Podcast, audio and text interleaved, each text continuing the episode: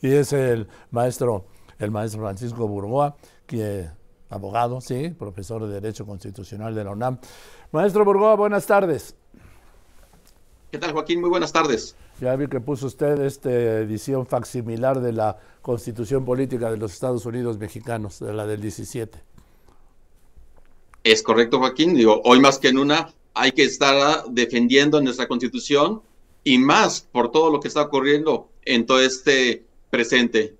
A ver, maestro Burgoa, sabemos que el presidente López Obrador, y lo sabe él, por supuesto, el primero, carece de la mayoría calificada, tanto en el Senado como en la Cámara de Diputados, para aprobar cualquiera de sus iniciativas de reforma constitucional. ¿Por qué lo hace? El objetivo yo creo que es muy claro que tiene el presidente de la República y tiene que ver con un aspecto totalmente político electoral. El presidente quiere de alguna forma aparecer en, todas estas campañas electorales y le va a estar dando a los propios candidatos de Morena esta posibilidad de que defiendan estas iniciativas del presidente. ¿Y esto por qué? Porque si en dado caso la oposición decide votar en contra, van a hacer señalamientos inmediatamente a los propios diputados y senadores de oposición, digo, dependiendo en dónde vaya a ser la propia Cámara de origen.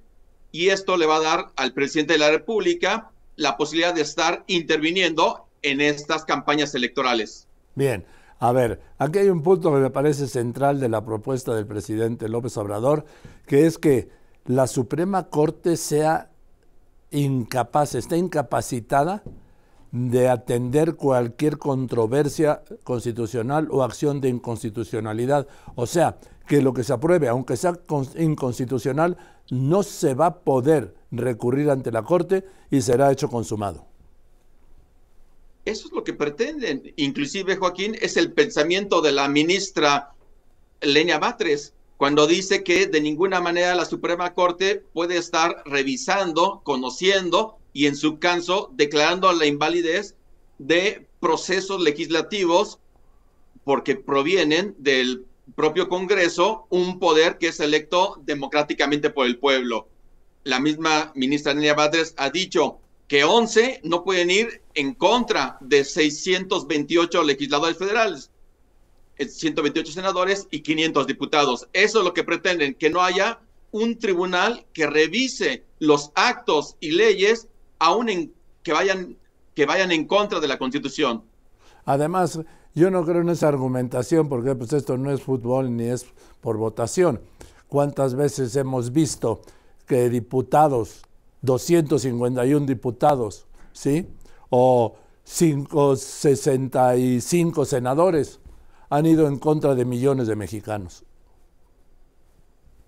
Totalmente, Joaquín. No se trata de estar aquí un tema de cifras, se trata de que cada uno de los poderes cumpla con las funciones que la propia Constitución va a establecer.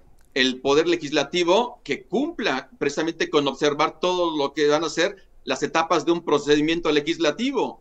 El Ejecutivo también que cumpla con las obligaciones que tiene y en el caso del Poder Judicial de la Federación, especialmente de la Suprema Corte, es nuestra guardiana de la Constitución.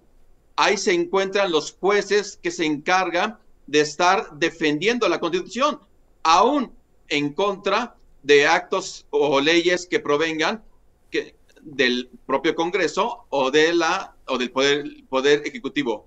Pero a ver, si como todo indica hoy, sí, hoy 5 de febrero, llega a ganar Claudia Sheinbaum, pues acabó porque en el mes de diciembre próximo, en diciembre de este año, habrá un cuarto ministro o cuarta ministra que ya bloqueará cualquier recurso de cualquier recurso de acción de inconstitucionalidad. Las iniciativas que el presidente de la República va a anunciar el día de hoy, número uno, hay que identificar cuáles son en materia constitucional y cuáles son en leyes ordinarias hablando especialmente del Poder Judicial de la Federación, considero que no va a pasar. Pero comentas un punto importante, Joaquín, porque el 30 de noviembre próximo, el ministro Luis María Aguilar va a concluir sus funciones.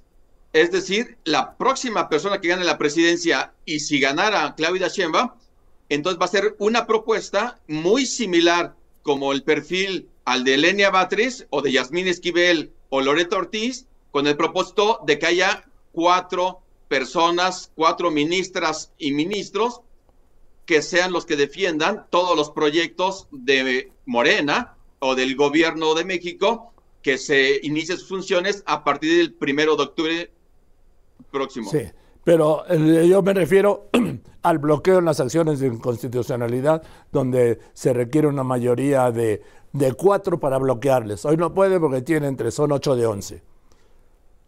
En diciembre tendrán el cuarto. Así es, Joaquín, y es que precisamente de que lleguemos a ese primero de diciembre, entonces va a existir la altísima posibilidad de que se de que la de que la próxima persona que gane la presidencia de la República pueda estar teniendo cuatro personas que sean las que estén bloqueando cualquier declaración de inconstitucionalidad. Así es. En fin, pues vamos a esperar esa tarde a ver los detalles, que, porque efectivamente hay reformas que no son constitucionales en, de lo que supongo que va a presentar el presidente, ¿no? Es correcto y por eso hay que, hay que esperar para saber cuáles son constitucionales, cuáles son a las leyes y de ahí identificar, porque en el caso de todas las iniciativas en eh, a las eh, o sea, leyes secundarias, ahí Morena las va a aprobar, tiene los votos, el 50%, 50 más uno. Y esto implicará que entonces la Corte sea la que tenga que estar revisando estas leyes que apruebe en su caso. Ahora, en materia de reforma electoral que dicho el presidente, pues no puede promover nada en este momento porque no se puede aprobar ni modificar ninguna ley electoral en temporada electoral. Exactamente, no se puede. Tendré que esperar a que termine el, presente proceso electoral. Pero todo esto es evidentemente político y es lo que le apuesta el presidente de la, de la República. Bien, abogado Burgoa, muchas gracias. Al contrario, Joaquín, un gusto saludarte y fuerte abrazo. Igualmente, buenas tardes.